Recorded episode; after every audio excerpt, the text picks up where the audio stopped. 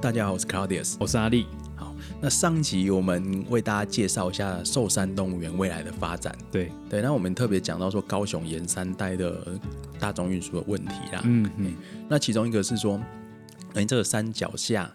到山上还是有一些落差。嗯哎那是不是有其他的大众运输方式可以把它结合在一起？不过现在如果真的讲铁路的话，光地下化鼓山车站也算很近了啦，对，其实也很近，因很为近了，对不对？鼓山车站其实直线距离是跟元亨市那边比较近。也是柴山的一个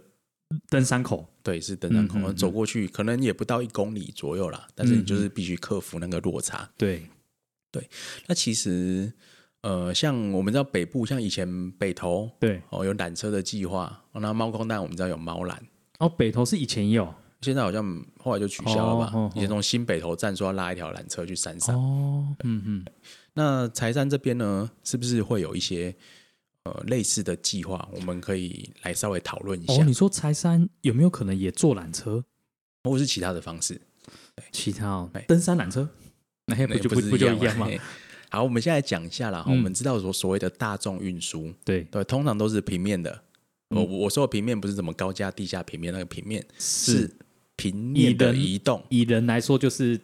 定点到点的移动，对，点到点，但嗯是克服海拔的移动是哦，那其实对于一些这个地势高低起伏的，不管是城市啊，或是郊区地方，其实有时候也是很重要的。嗯，好像在台湾比较没有这种克服海拔的移动这样子的大众运输的概念，对啊，但通是常在都是一些欧洲就好像很多。呃旅行休憩区比较有。对，对，那像呃世界各国有一些比较地势起伏很奇怪的，呃也不是说很奇怪啊，比很较有落差的剧城烈市，的，好像力哥就有去过。呃，萨尔斯堡，呃什么海德堡，嗯对那个是，哎，等一下，那个是，哎，奥地利，奥地奥利地的利萨尔斯堡跟德国的德海国德的堡嗯海，德堡，对对诶那个是他们大众运输路网的一环吗？对，你要不要说说看？你那时候觉得比较特别的是什么？我印象的是比较深刻是在海德堡了，嘿，就有做他们的，我名称真的忘了，就是就是，反正他也写德文，我也我也我也讲中文也也不好讲。嗯嗯，他就是坐，因为像登山缆车，但嗯哼我不确定那个是不是算缆车。那在台湾大家就坐过呃日月潭嘛，日月潭缆车跟对日月木潭木栅缆车，台湾还有其他地方缆车吗？有乌来啊，乌来，哎、哦乌来哦，那我就乌来没有有没有坐对，过。乌来到云仙乐园吗？嗯，那我在海德堡那边坐的那个，它直接有点像是沿着山壁，然后它就好像有轨道，然后就直接往上，就是很陡峭，直接往上爬上去。嗯，它比较不是我们在台湾的那种，就是有一根缆缆绳，然后吊上去，嗯那种比较因为像登山列车的，但是是垂直，不是蜿蜒上去那种对。那种有个专有名词，好像叫缆索铁路啦，哦哦，也有人叫它地面缆车。嗯嗯，对嗯，那它就除了两条轨道之外呢，它还有中间它可能会有齿轮式的固定装置，嗯，或者是它有钢索在拉，哦，就是你让车轮在轨道上移动，但是你的动力哦，另外要就拉一条其他的方式。哦，所以如果它是用钢索拉的，那就叫地面缆车嘛，嗯它其实是从吊挂式的变成地面式的而已。嗯嗯嗯，所以那个车厢本身通常是没有动力的，哦，那就跟我们的缆车也对是有，对，缆车是那个转盘哎，这缆我觉索得在动，这这点很有趣，我觉对，得不是车子自己在动，对对，小时候小时候那个搭的时候都以为啊以为现在的那个缆车是上面的那个几个小轮子很辛苦的在那边转，对其实不是，是整条绳子都在动，对，它就是拉着一堆一堆缆车在跑，所以它的马达或动力装置其实装在房子里面，在地面上对就是对对对，对，而不是在车上。嗯嗯嗯，那其实有一些你看起来觉得它好像是什么路面电车的，对其实是这种缆索铁道。最有名的就是旧金山呐、哦，因为他们也是这种坡，对不对？对，旧金山的有市中心呐、有好多的嗯缓坡，嗯，对它的高低起伏还是很大。对，对，所以它的你看起来好像那种很旧式的圈位或 street car，嗯，那它不是，它其实中间我们刚才讲还有一条缆索，哦，所以它不是有轮子在跑，对，它有轮子在跑，但是它哦还是用中央动力式，用巨大的引擎牵引着那个缆索在拉着车在跑，哦，很有趣耶，所以你去坐的时候会发现那个车很慢，哦，大概时速溜着吧呢，极哦速啦，不是均速，而是极速，在十五公里。那也是轻轨的均速，差不多。比轻轨的均速还慢，但它还是慢它的嗯极速，哦意思说它的极速大概是轻轨的四分之一左右嗯。嗯嗯嗯对，那所以你跑步会比它真的会比它快。那个就可以对抢所以说跑步都比 他快 中。中国国民党的议员如果想要跑赢轻轨，可以去跑赢旧金山缆车，哎，真的可以跑得赢。有道理。对，那他就没有动力，他就靠着地面上在拉。嗯嗯，哎嗯那所以那种怎么讲？哎、做起来就真的很有观光的感觉啦。嗯嗯啊，那嗯搭乘的也都是观光客为主。嗯嗯嗯，那其实有一些郊山，城市的郊山，嗯哦，就我们也会看到类似的系统。嗯嗯比如说你去香港，哦，现在不能去了，对对但是以前去太平山的话，嗯，还有那个个香港的太平山山顶缆车，哦，对，那也是类似的系统。你是说也是像我木们栅那种的吗？不是还不猫是猫空那种？它它就是一个轨道，但它的怎么讲，哦也是升降的刚讲坡度的非常的陡，陡它的坡度在最陡可以到二十七度。哇，超超级陡哎！对，那路轨就一点四公里，那它就直接你也是坐的一个好像这个铁道的车厢，对但就是放在轨道上面拉上去。嗯嗯嗯嗯。然后那个那个车厢有趣，就是你要去下一个车厢，你就是要爬楼梯，对，的那种有感车觉厢有些里面就是就是呃陡的，好像一个一个对，好像一个有有楼梯的房子这种感觉。哎，对对对对对，那你其实，在很多地方，比如说瑞士啦，哦这种比较多山的国家，也可以常常看到类似的系统。嗯哼，他们这种相关的呃，这种怎么讲，就是缆车啊，缆缆车系统公司好像好像很多，对不对？对，那形式也很多。因为我记得，呃，前阵子才刚去那个日月潭嗯搭那个日月潭缆车，好像缆车公司是我没记错，好像是，哎，他写 Austria，Austria 是什么 Austria ？Austria， Austria 是奥地利，那好像是奥地利嗯，那澳洲是什么 Australia，哦，那好好像 Australia 奥才地利，澳大利亚，啊好像是奥地利，嗯，对对对，好像奥奥地利公是啊司。奥地利制造的啦，哈。对对，然后如果对讲其实错，再就是各位听众再帮我那个啊，对，因为可能我觉得世界上缆车最密集的国家之一，可能就是瑞士啦。嗯嗯，那瑞士的缆车形式也很多，对，从刚才我们讲的一般的传统吊挂式的缆车啦，嗯然后到时候缆索铁路啊、齿轮式的铁路或登山铁路，其实都非常多的形式。嗯哦，对啊，所以瑞士的呃这种垂直的大众运输其实非常有趣的。哦，所以我们我们讲回这个寿山，也就是说它这个垂直的爬坡，它有很多种可能。有很多种可能。嗯，对，其实另外一个可能，大家可能比较没有想过的是，它其实电梯也是一种可能性哦。，垂直电梯吗？哎，那不就不，对不起啊，嗯垂直电梯没就错啊。那不就像是不是木栅那个木木木栅那间大学叫什么？哎木栅政大学政治正大有啊政吗大政大是不是好像听朋友说他们附近有一个什么电梯可以什么可以搭好？像是有，可是好像我有不听是过，。对不对？对，他们的校区好像外面不知道哪一个可以可以搭电梯。对其实如果大家有去国外玩的话，有些城市在高低起伏的地方也会有啊，甚至他们呃电梯也是一个观光景点，怎么听起来就很不酷了？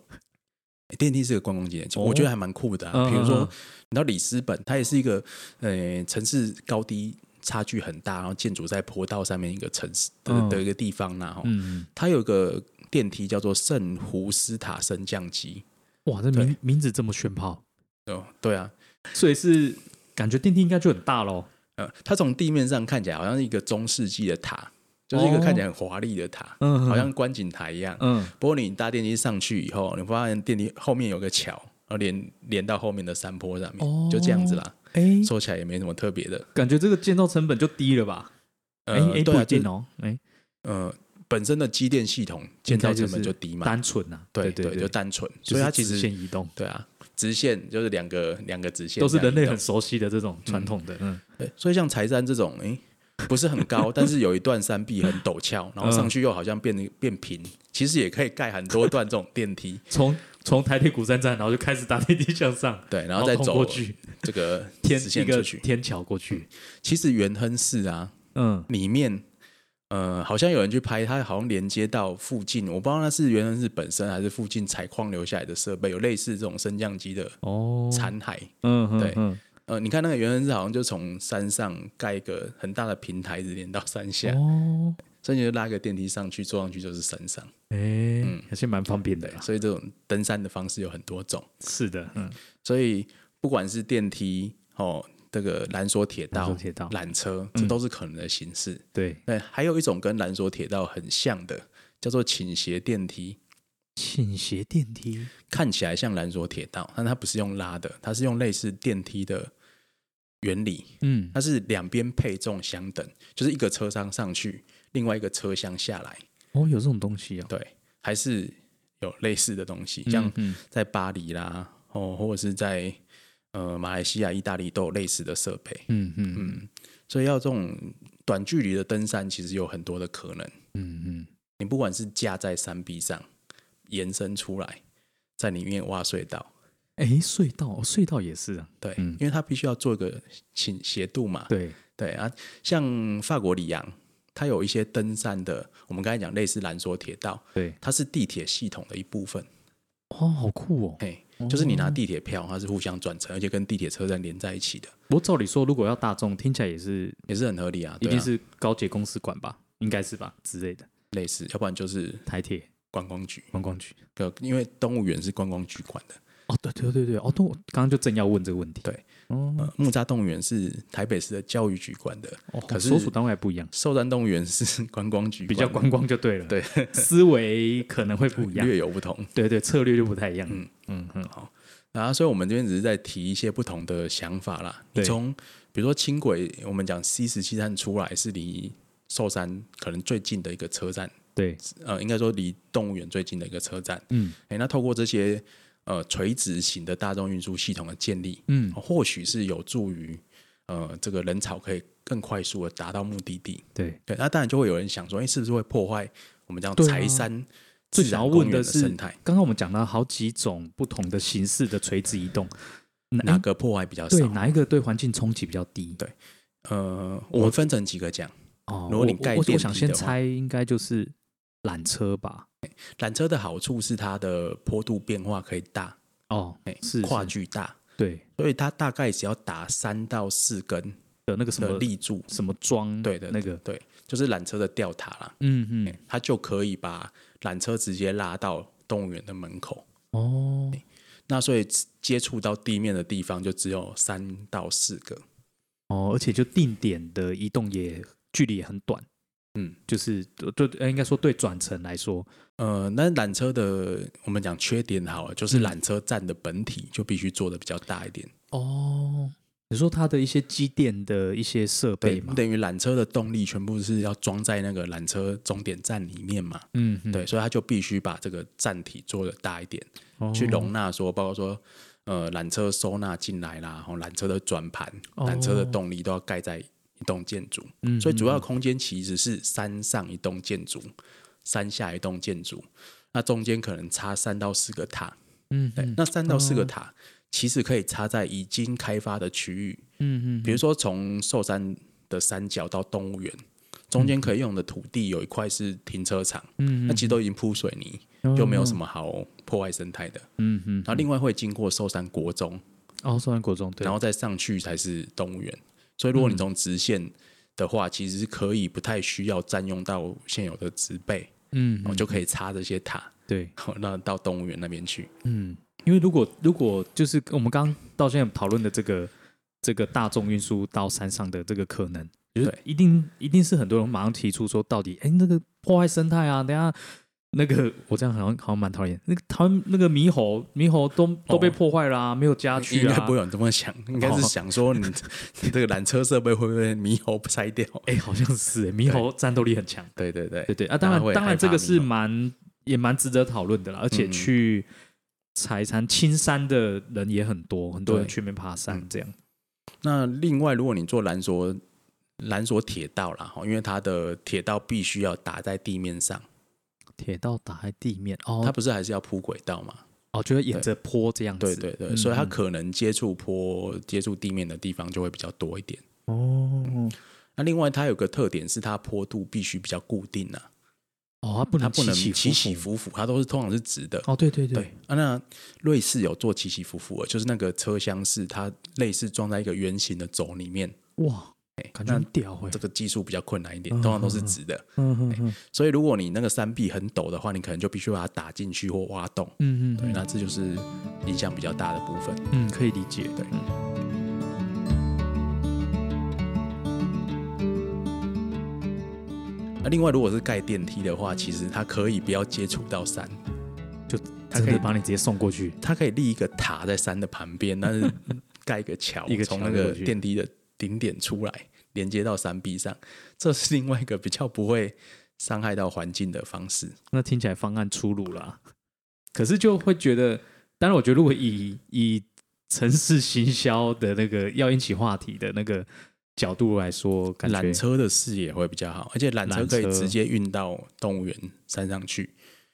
嗯，而且缆车比较可以分很多个站，对不对？如果你说电梯，你可能一样了，可能就要分很多段。电梯的问题就是说，它也是只能垂直移动，它不能说我同时有垂直跟水平的移动。对，对，所以你就变成说建很多很多段，嗯，那你就必须还是步行比较长的距离。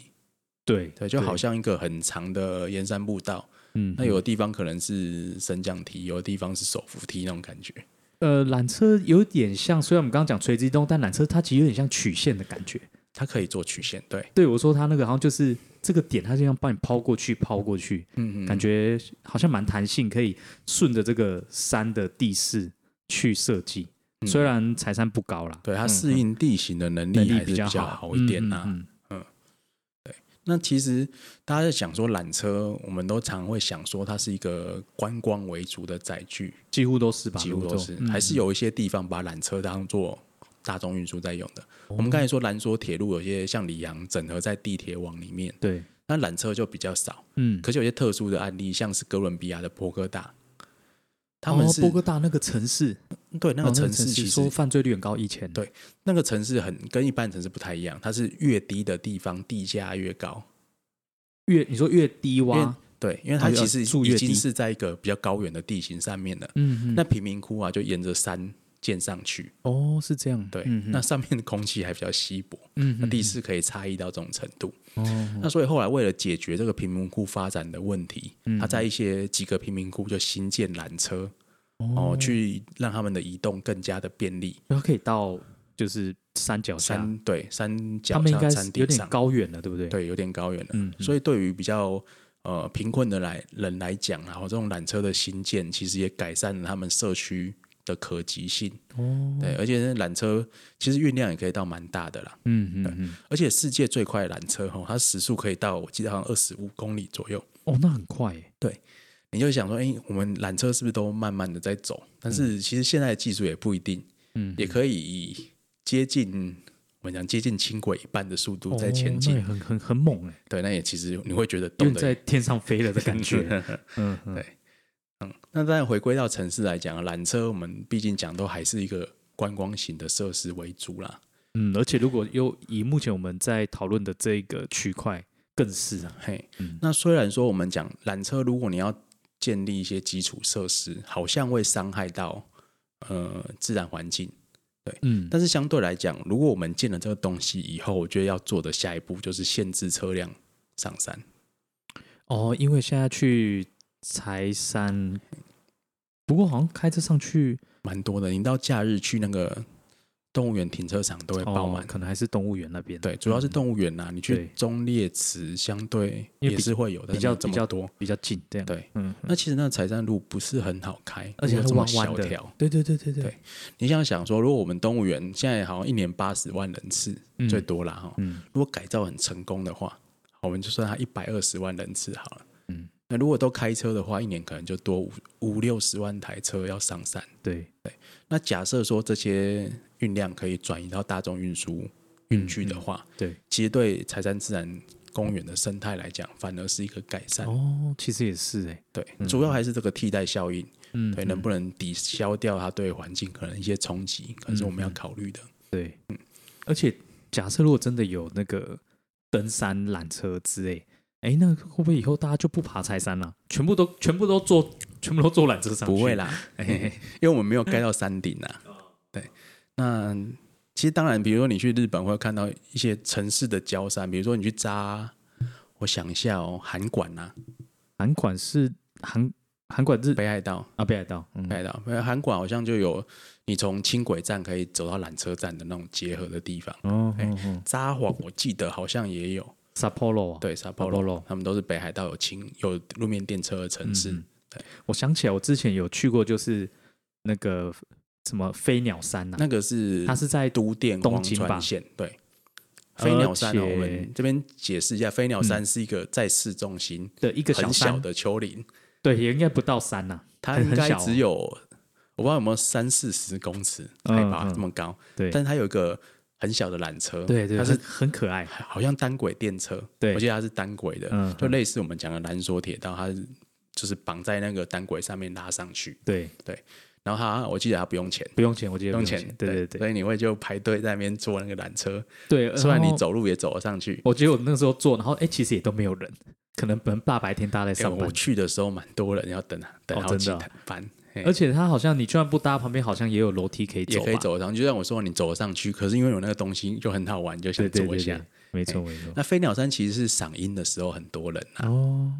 所以我觉得它建造的东西是不是在呃某些时候它的人潮也蛮多，然后为了嗯要照顾到一些比较行动不便的、哦，呃、长辈，也可以去赏樱、嗯哦，所以嗯建造这种成本没有这么高、对，运载量没有这么高的系统。嗯嗯，那我们再话说回来啦，嗯哦，那高雄其实以前也有出现过缆车的计划，但是不是登山？哦，应该是跨海吧，对，对不对？嘿， 好像那个有，好像也前前会讲了好多年哦，吵来吵去这样子，十几年有了吧？有有有啊原始的计划是这样的，嗯哦从八五大楼那我个，靠，是爆大楼啊，对，从很八屌欸五大楼的旁边，嗯或甚至从八五大楼那个中间的洞穿出 来，很酷哎，很酷哦，然后很酷直接欸通到旗津去，一定做到啊，一定吧，工程一定工都程做可以得嘛到，，但是都可问以题嘛就是它经过了什么东西？就海啊，哦，他就出来以后，我们知道他就先经过那个星光码头那边嘛，哈，嗯嗯然后再来是经过中岛啦，对就加工出口区嗯，到这边都没有问题，但是到旗津会经过军方的码头哦的旁边。啊，军方就说你坐这个缆车，就把我们的驱逐舰啊，把我们的这个维修码头啊， 都看看看得光一览无遗，嗯嗯就没有下文了。嗯，哎，主要是这个哦，不是主要是这个，不是渡轮公司会不打，是，嗯因，为渡轮公司也是市政府的嘛，哦也是啊，对啊呃那个轮船公司，嗯对嗯主要是这件事情让他一直哦没办法继续推动。啊，我以为是从比较近的，可能就是渡轮站那边拉过去，可是那好像也蛮奇怪，因为那边都很平啊，对嘛？缆车听起来是要一个高点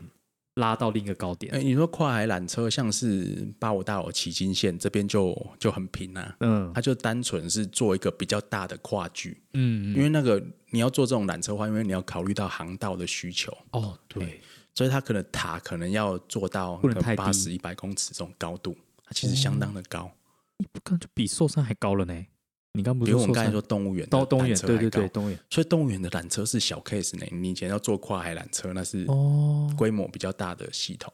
讲到快缆车，我记得新加坡是不是有？新加坡有啊，在那个我记得我小就是时候常常被拿来讲说嘴的圣淘沙打那、那边，哦我有，我记得我好像很小时候有去过，香港也有，香港也有香港有个叫昂平缆车三六零，哦。昂平缆车是好像我记得是世界上跨距最大的缆车，哇，意思是说你一个塔跟一个塔中间哦，那非常的长。好酷哦！呃它也是好，好像是到离岛去的缆车啦，就是跨海缆车。嗯，因为你如果说真的真的讲奇经，那个那个距离其实是蛮近的欸，嗯，对，所以好像轮船还是方便点吧。我觉得你这样分析下来的话，对。但是缆车第一个就是说它的观景的角度不不一样，观景啊，你真好的像真的，兼有观景台跟移动这种目的。哇，那个景也很可怕，很对猛，嗯，那、另外就是缆车系统的载运量，因为它等于是连续在那边运对转，对对对，对，还是比渡轮而且它高吃一点吃电吧，它当然吃应该电，吃电，对，嗯比嗯吃柴油，对，虽然或现在许有太阳能船了啦，哈，对，嗯，哎、嗯但是有电动船呐、嗯那太阳能其实还是辅助啊，为对主，对对，嗯，所以寿山听起来是有很多的想象，哎。对啊，听起来它是呃老牌的高雄景点，但是现在一体的规划，就是除了翻新以外，如果又有新的大众运输可以整合在一起，那就真的是嗯也是蛮蛮厉害的。而且我们会讲说这边。尝试一个大众运垂直大众运输系统的可能性，是因为这边相对来讲对生态的破坏是比较少了，嗯，因为这边都是呃已开发的区域比较多，嗯，嗯对，，它不是说我直接打一个缆车到山上，嗯，或是我直接通过这个植被密集的区域。哎嗯嗯啊那相对来讲，这边你像看我们刚才讲说动物园呐、有动物园的停车场，对，对，这边都已经是哦人工开发过的地区。嗯，对那希望说，如果真的要做的话，那也是，嗯、以这些已经开发的地区为它设置的嗯嗯，的目的地啦。啊，因为如果是在国家自然公园里面要进行工程的话，那相关的考虑应该也是会比较多一点。我我在想的是，除了缆车，然后直接连接到寿山动物园以外，还有没有什么周围相关的，是可以让这整个我们说这整个计划好了，可以让它的效益再再大更大化一点？因为我如果讲猫空的话，它好像除了你说可以从啊那应该是从也是木栅动物园嘛，对，也是然这后种搭到猫空，但猫空那个地方其实是，呃，它算一个，当然算一个景点啦，啊有一些业者，然后好像可以这边喝茶，怎么样？但好像也就，好像大概就是这样吧。嗯嗯，对，我在想说，好，那如果真的是一个一个新的交通工具，然后又动物园，就是还有没有更多其他的可能？就比方说，它也可以串接呃财山步道，应该也可以啦。因为其对实柴山的登山口动物园旁边有一个啦，哦，哦这是一对个对可以对利用的地方。嗯，那另外是说，诶未来除了其实另外一个替代方案，当然是我们说这个上山的公车全部都改成电动巴士啊，这些、诶哦比较对绿能环保的载具。嗯，对，那它跟缆车也不一定是互相排斥的对，系统，嗯嗯，对，它其实就可以载运你到哦中烈池、中山大学这个方向对，去串联起沿山带的观光。嗯嗯那其实如果未来动物园有改造的话，嗯那甚至有夜间动物园或其他方式的经营，嗯，比如说未来好像动物园会引进说游客服务中心啊，哦，服务中心，那我们讲刚才说有温室餐厅啊，嗯吸引到山上去也是可以赏景，嗯也是除了逛动物园以外，可能有其他休闲活动、亲子活动的可能性。嗯嗯嗯，这样好像就会不太一样。嗯对啊，这样就是比较呃立体的串联起柴山附近休憩的机能啊。对，对，而且相对来讲，如果你动物园的可及性变高，而且你可以不靠车辆进入的话，呃，你可能就可以靠着大众运输网去串联不同的景点嗯嗯啊、比如说你这个早上去个动物园，哦，那下午你就在美术馆了，因为就在都在轻轨沿上对线上，对然后或者是你去动物园，那搭缆车下来去博二，对，对，那种可能性都是存在的。而且在附近就是你搭缆车、搭捷运、搭轻轨、搭台铁，啊，你再去行搭个船，哎，也都很近。对，对一次我们上一集满足就讲说，这种